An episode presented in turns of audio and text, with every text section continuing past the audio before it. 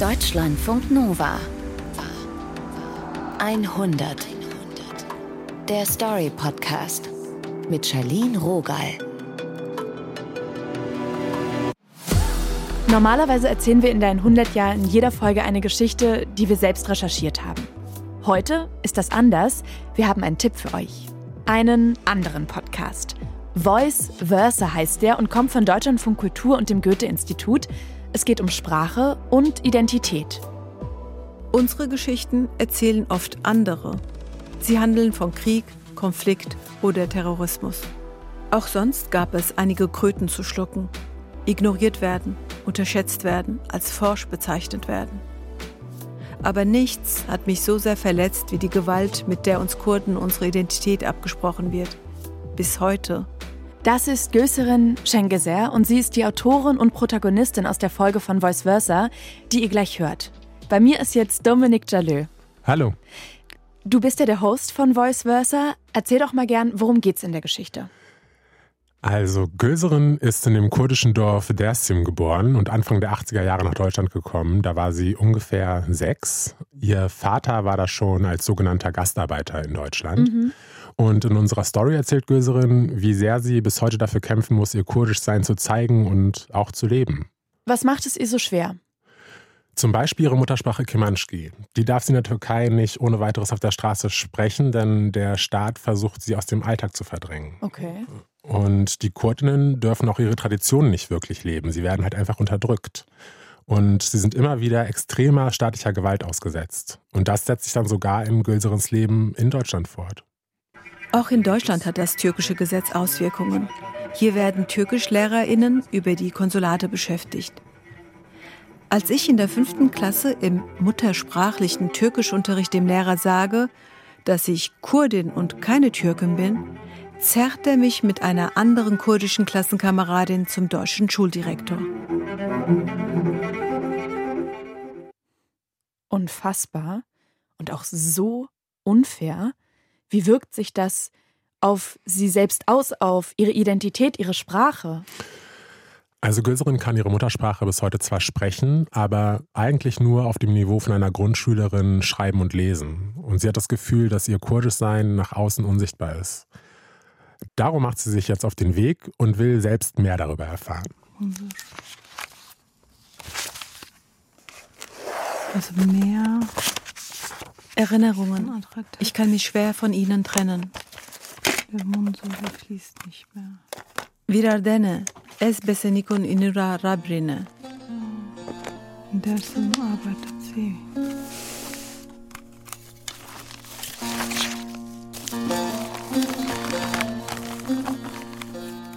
Zeichnungen, Postkarten, alte Kalender. 50 Tapes, hunderte von Handyvideos und Tonaufzeichnungen auf drei Laptops. Seit über 15 Jahren halte ich das Leben und die Erzählungen meiner Eltern fest.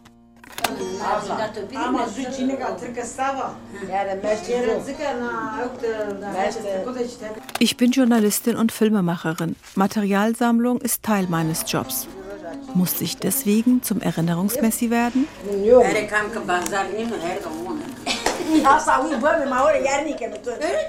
Ich glaube, ich sammle so viel, weil schon so viel verloren gegangen ist. Ich halte Geschichten fest, die verschwinden sollen, weil andere wollen, dass wir vergessen. Hallo ja. Hey, der Gülseren. Hey Sam, hey. Hey, hur är det? Hier bin ich, 2022 in Schweden gelandet. Du, äh, ja. jag tänkte bara fråga en sak. Ich bin eine kurdisch-deutsch-schwedische Journalistin und Filmemacherin mit einem türkischen Appendix. Eine Bindestrich-Identität. Men du ja allt gott. Ah, då. Es kostet Energie, neue Räume zu betreten, Sprachen zu lernen. Kraft kostet auch, dass es für meine kurdische Identität kaum sichtbare Räume gibt. Nur wer erzählt, hat eine Identität. In diesem Podcast sage ich ich, aber es geht dabei immer um ein Wir. Na podcaste azvan ez, ama her maser kon.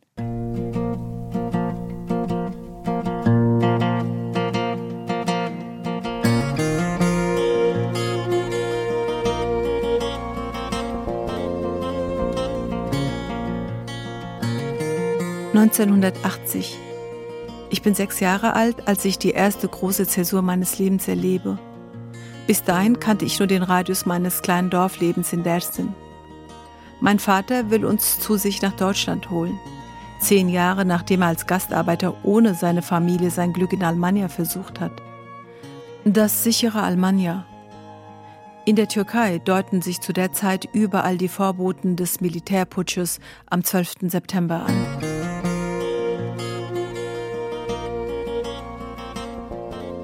Als Kind spüre ich die angespannte Stimmung.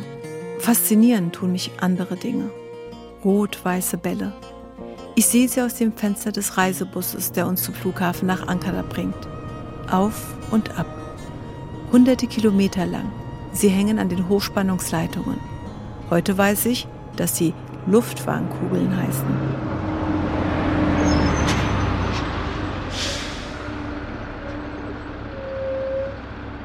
Dann hält der Bus an.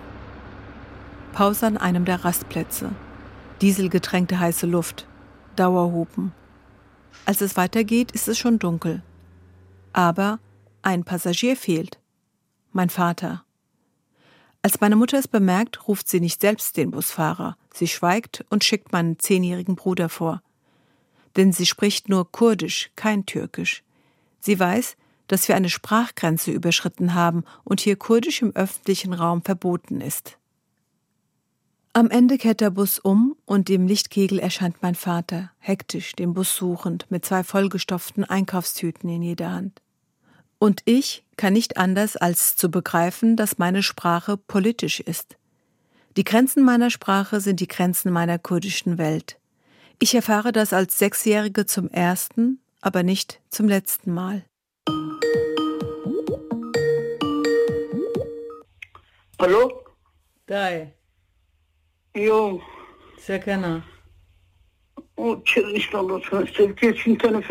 Hallo? Hallo Mama, wie geht's? Was gibt's Neues? Was soll's geben? Ich bin zu Hause. Ich war vorhin kurz spazieren. Ah,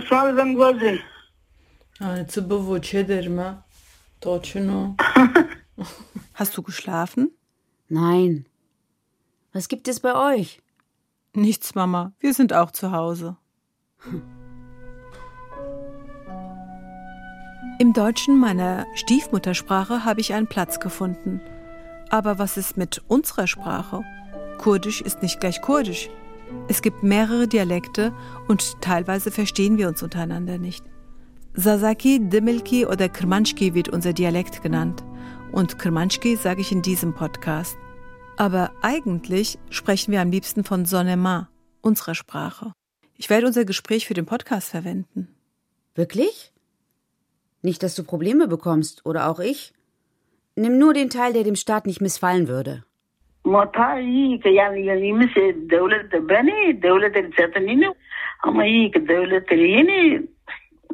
Repressionen und Gewalt als Reaktion auf die kurdische Identität ist wie ein roter Faden, der sich durch unsere Geschichte und Geschichten zieht. Ein Synonym für diese Gewalt ist die Jahreszahl 38, hier zu Hecht. Hinter diesen Ziffern verbirgt sich der Genozid an der alevitisch-kurdischen Bevölkerung Dersims in den Jahren 1937-38. Wer Dersim auf der Landkarte sucht, findet heute Tunceli. Dersim ist ein verweigerter Name, weil er kurdisch ist. 1937 wird Dersim ersetzt durch den türkischen Namen Tunceli. Dersim ist nicht nur ein kurdisches Wort. Dersim bedeutet für mich vor allem ein Friedhof, auf dem ich aufgewachsen bin. Festgehalten auf Tonband von meiner älteren Schwester während eines gemeinsamen Urlaubs in Dersim. Ich bin 13 Jahre alt und höre erstmal nur zu, lerne aber schmerzvoll, was das Sammeln von Geschichten bedeutet.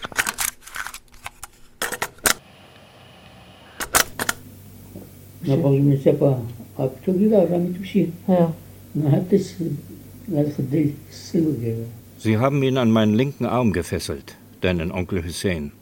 Und auf der rechten Seite den Sohn von Khide Dille Sil. Leichenberge. Opa gefesselt an den Händen seines Sohnes, meines Onkels, Hussein. Exekution. Onkel Hussein stirbt. Ein elfjähriges Kind. Großvater überlebt unter den Leichen. Sechs Tage lag ich unter den Leichen. Warum haben Sie ihn umgebracht? Er hat uns zu essen gebracht. Weil er euch Essen gebracht hat? Das war eine Gruppe Kinder. Die Soldaten haben sie festgenommen. Sie haben die Männer von den Frauen getrennt. Dort haben sie uns an den Händen zusammengefesselt und auf uns geschossen. Als mein Onkel getroffen wurde, warst du noch bei Bewusstsein? Als der Sohn von Chededille mich mit sich zu Boden gerissen hat, ist dein Onkel auf mich gefallen. Und er hat noch geschrien, sie schießen auf uns. In dem Moment haben die Kugeln ihn und mich getroffen.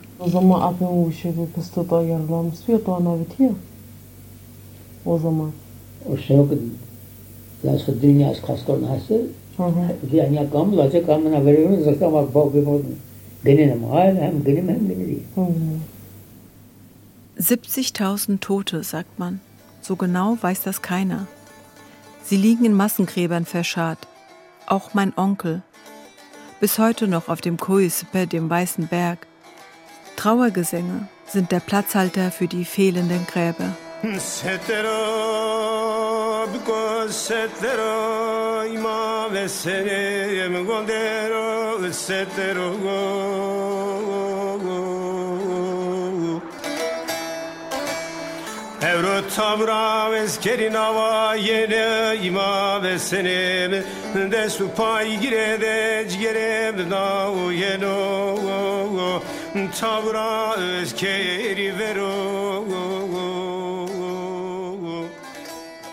Wer also Dersim sagt, meint Trauer, Gewalt, Tod. Übersetzt bedeutet das türkische Wort Tunceli eiserne Faust. Das ist keine abgeschlossene Geschichte der Generation vor mir. Die Folgen betreffen mich unmittelbar. Ich wusste als Kind schon, ohne dass es mir meine Eltern gesagt hätten, dass ich mich nicht als Kurdin bezeichnen darf. Aber ich habe es trotzdem getan. Viereinhalb Jahrzehnte nach dem Genozid in Dersim. Paragraph 3 der Verfassung der Türkei von 1982 besagt, die Muttersprache der türkischen Staatsangehörigen ist Türkisch. Es ist verboten, jegliche Betätigung zur Benutzung und Verbreitung einer anderen Sprache außer Türkisch als Muttersprache, das Tragen von Plakaten, Transparenten, Losungen, Schildern in den Versammlungen und Demonstrationen. Auch in Deutschland hat das türkische Gesetz Auswirkungen. Hier werden Türkischlehrerinnen über die Konsulate beschäftigt.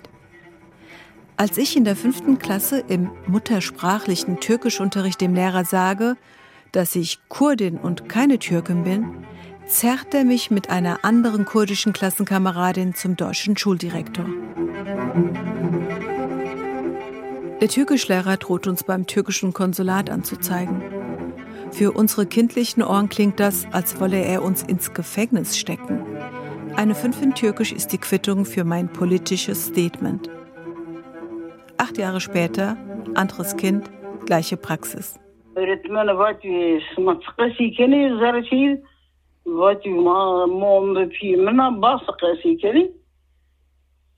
Telefon ka va ka tırçı kese ki ki çene ka tırçı buzur mu ni ma o çene ka hali tadır ma va buzur mu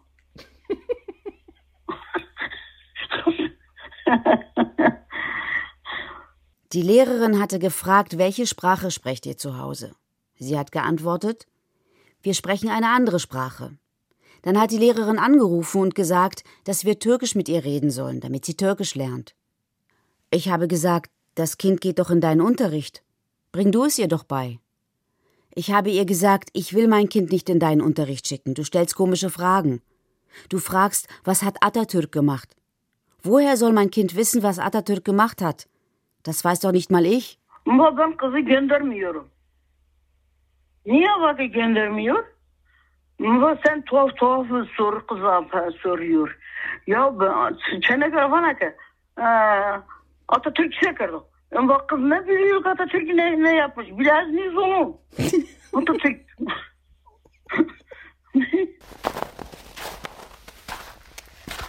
Kart, Kurt, Kart, Kurt. Kart Kurt, Kart Kurt. In den 30er Jahren behaupten Wissenschaftler in der Türkei, die Kurden seien ursprünglich Türken. Und die Selbstbezeichnung der Kurden sei ein lautmalerischer Ausdruck, der abgeleitet wurde vom Geräusch beim Gehen auf knirschendem Schnee. Die sogenannte Katkur-Theorie hatte zwar nicht lange Bestand, aber dennoch wurden die Kurden lange abfällig als Bergtürken bezeichnet, um zu verleugnen, dass sie eine eigenständige Ethnie sind mit einer eigenen Sprache. Der Besitz von Sprache ist eine Grundvoraussetzung des Menschseins. Unser Begriffssystem ist sprachlich festgelegt. Unser Weltwissen ist nur über Sprache abrufbar. Bewusstes Denken ist versprachlichtes Denken. Wer eine fremde Sprache lernt, erschließt sich auch eine zuvor fremde Welt. Und politisch erzwungener Sprachverlust ist eine besonders grausame Form von Strafe. Dies sind Gemeinplätze, doch sie machen deutlich, warum Menschen geneigt sind, für ihre eigene Sprache zu kämpfen, warum sie die Bedrohung ihrer Sprache einmal erkannt als einen Angriff auf die eigene Existenz sehen. Konrad Schröder, ein deutscher Fremdsprachendidaktiker. Könnten die Sprachen nicht einfach friedlich nebeneinander existieren? In der Schweiz leben seit 700 Jahren drei Sprachgruppen gleichberechtigt nebeneinander. In Belgien machen Zugbegleiter ihre Durchsagen in den ICE-Zügen je nachdem, in welcher Region sie sich gerade befinden, auf Flämisch, Wallonisch oder Deutsch. Nächster Halt, Dersem. 11.55 Uhr Weiterfahrt nach Ahmed. Bindai Subine, Dersem. Siena Ahmed, Destine Raponzave. Davon sind wir noch weit entfernt. Das wird mir im Gespräch mit Elif nochmal klar. Ich bin in der westtürkischen Stadt Izmir geboren, also im türkischen Exil. In dieser Gegend lebten mehrheitlich kurdische Alevitinnen, manche auch direkt aus Dersim, so wie auch meine Familie. Es war selbstverständlich, dass wir Jüngeren, äh, die im türkischen Exil geboren waren, auf das Kurdische mit Türkisch antworteten. Das heißt, mein Ohr war stets voller Kurdisch, aber meine Zunge hatte es nie lernen sollen auch. Elif Küçük ist Journalistin, Künstlerin, Illustratorin. Ihre Eltern kommen auch aus Dersim. Als sie fünf Jahre alt ist, flüchtet ihre Familie nach Deutschland. Ich wusste einfach bereits als Kind, diese Sprache sollte ich nicht lernen. Denn sie wurde staatlich kriminalisiert, herabgewürdigt, bestraft und ich wusste auch von Familienmitgliedern, die aufgrund unserer Identität und Sprache sehr viel staatliche Gewalt erfahren hatten. Und die eigene Muttersprache dann als Reaktion darauf zu verstecken und nicht mehr weiterzugeben, war für viele, denke ich, dann eine sehr naheliegende Überlebensstrategie. Diese Überlebensstrategie führt aber auch innerhalb der kurdischen Community zu Schuldzuweisungen. Viele, die die kurdische Sprache nicht beherrschen, machen auch die Erfahrung so einer Art von Ausgrenzung oder ähm, was hast du da erlebt? Ja. Also im Laufe meines äh, Lebens bin ich auf jeden Fall vielen kurdischen Menschen begegnet, die mir mein Kurdischsein aufgrund meiner fehlenden Sprachpraxis abgesprochen haben. Sie meinten, ich sei schlicht unvollständig und fehlerhaft. Äh, sie haben mir auch eine fehlende politische Integrität unterstellt. Und dieser Vorwurf ist komplett ahistorisch und realitätsfern.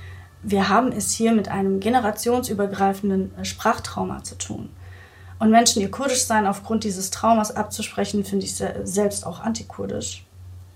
Denn für viele KurdInnen gibt es nichts Kurdischeres, als kein Kurdisch sprechen zu können. Das gilt vor allem für KurdInnen aus Nordkurdistan. Ist aber eigentlich auch absurd, ne? wenn man eigentlich bedenkt, ähm, dass die politische Situation ja ähm, gemeinhin bekannt ist. Hat das damit zu tun, dass die Sprache eine besondere Wertigkeit hat für für Kurden und Kurdinnen. Das hat natürlich einen Grund, dass kurdische Menschen so sehr an ihrer Sprache hängen. Und es ist natürlich ein sehr resilienter Akt, unsere Geschichten unaufhörlich auf unseren kurdischen Sprachen zu erzählen, trotz der genozidalen Politik. Doch ähm, würde ich Sprache nicht als zentralen identitätsstiftenden Marker definieren. Vor allem fehlende Sprach- oder Sprechfähigkeit nicht als eindeutigen Beweis äh, eines Versagens im Kurdischsein. Denn es gibt nicht die eine homogene kurdische Identität. Ich sehe das kurdische Selbst als eine fluide Gemeinschaft aus mannigfaltigen Geschichten. Und nur wenn wir diese vielfältigen Realitäten anerkennen, können wir uns gegenseitig auch angemessen begegnen und letztendlich auch uns füreinander einsetzen.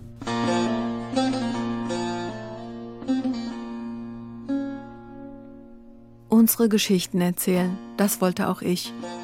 Es dauert, bis ich begreife, dass das, was ich im Schlepptau habe, erzählenswert ist. 2008 fange ich an, meine Materialsammlung zu professionalisieren. Ich engagiere einen Kameramann und fliege mit meinen Eltern nach Dersim, um einen Dokumentarfilm über generationenübergreifendes Trauma zu drehen. Über meinen Großvater, meinen Vater, der den Genozid als Kind miterlebt hat, und mich. Schau mal, hier genau an dieser Stelle, 1938, haben sie uns gehen lassen. Ja, das Burada bizi çevirdiler. Üç tane, üç tane asker var subaylar. Ee, şey binmişti atlara. Bizi burada birisi ileriye doğru gidiyordu. İkisi de yanımızdaydı. Es waren drei Soldaten zu Pferd. Einer ist vorne weggeritten, die anderen hinter uns. Da, an der Wasserquelle, haben sie die Kopfbedeckung von den alten Leuten runtergerissen, um zu sehen, ob sie Geld darunter versteckt haben. Oradaki çeşmenin üzerinde o ihtiyarlar müşteriler kafasının şapka şeyleri kaldırdı, feslerini. Yani para alıyorlar dedi. Jedenfalls haben sie uns bis hierher gebracht. Wahrscheinlich hatte einer von ihnen Mitleid mit uns und war wie wir barmherzig. Sie haben uns allen ein Stück Brot gegeben und uns dann gehen lassen. Neyse ondan sonra buraya kadar geldi birisi demek ki dayanamıyordu. Bizim gibi bağırıyor Burada birer parça sömü de verdiler. Bizi geri geri çevirdiler. Aber einen haben sie umgebracht. Ein alter Mann wollte fliehen. Sie haben ihn in einer Höhle eingeholt und dann erschossen. Ama birini öldürdüler tabii. Adam kaçtı, mağaraya girdi, gittiler orada içinde öldürdüler. Ich drehe zwei Sommer in Folge. Das Material, ein Dokument der Angst. Eine Szene mit einem Onkel und meinem Vater. Also wirklich, da fragt sie, wer wen umgebracht hat. Woher sollen wir das wissen?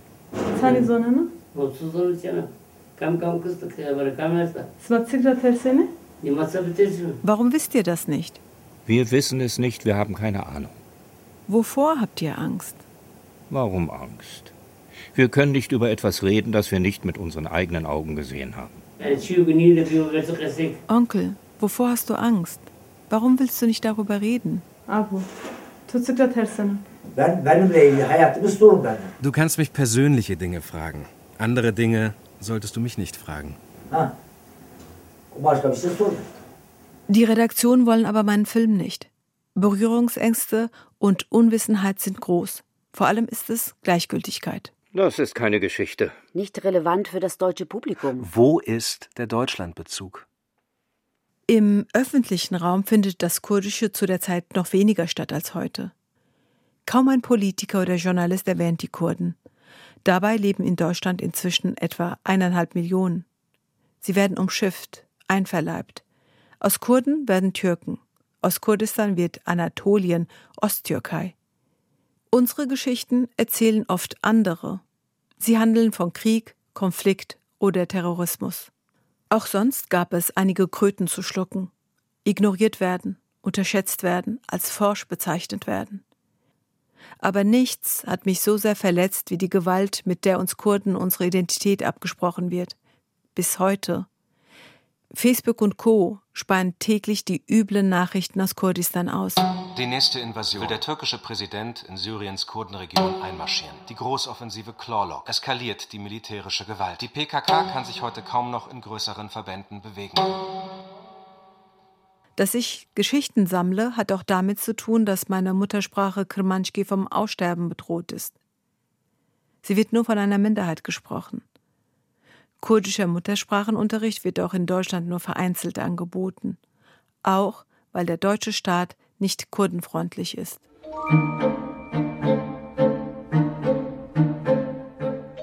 Welche Kraft für mich von Sprache außerhalb des politischen Raumes ausgeht, erlebe ich, wenn ich einen schönen Satz lese oder während des Lesens zu einer neuen Erkenntnis komme. Dann fühle ich kleine Glückseruptionen in meinem Körper, in solchen Augenblicken kann ich nicht ruhig sitzen. Ich schaue mich im Spiegel an und denke, das Leben ist doch schön. So mühelos und preiswert ist für mich Glück nur durch den Zauber von Sprache zu erreichen. Rebecca Solnit, die Essayistin und Erzählerin, fragt in ihrer Autobiografie aus der nahen Ferne, Welche Geschichte ist deine? Alles liegt im Erzählen. Geschichten sind Kompass und Architektur. Wir orientieren uns an ihnen. Wir bauen unseren Glauben und unser Gefängnis aus ihnen. Und ohne Geschichte zu sein, hieße, sich in der ungeheuren Weite der Welt zu verlieren das, was vor allem dieses Erzählen von Geschichten schaffen kann, ist einfach, dass wir uns finden. Dass wir uns gegenseitig finden und erkennen können und dass wir, dass wir, dass wir uns begegnen können. Jedes Mal sagen wir, wir sind noch da und das ist meine Geschichte. Wir sind da und das ist meine Geschichte. Ich erzähle immer noch.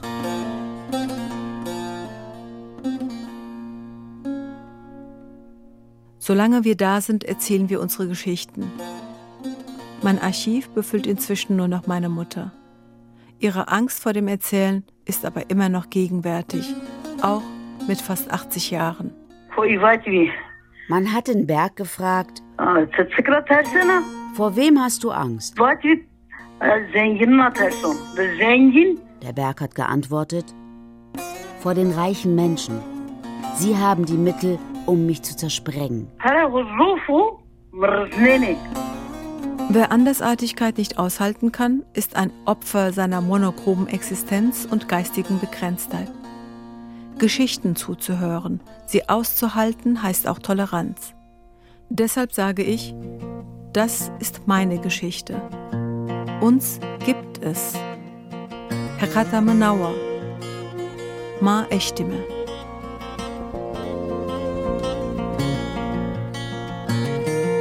Wenn niemand dich hört, dann musst du dich hinstellen und sagen, dass du da bist und manchmal auch laut dafür sein. Danke für deinen Mut und diese Geschichte, Gülseren Schengeser. Wenn ihr jetzt neugierig seid und mehr Voice Versa hören wollt, dann geht zu Deutschlandfunk Kultur, da findet ihr alle Folgen von beiden Staffeln in der Übersicht. Oder ihr sucht einfach dort, wo ihr sonst eure Podcast hört, nach Voice Versa, Sprachen auf Arbeit. Ich bin Charlene Rogal, tschüss. Deutschlandfunk Nova 100 der Story Podcast. Jeden zweiten Freitag neu auf deutschlandfunknova.de und überall, wo es Podcasts gibt. Deine Podcasts.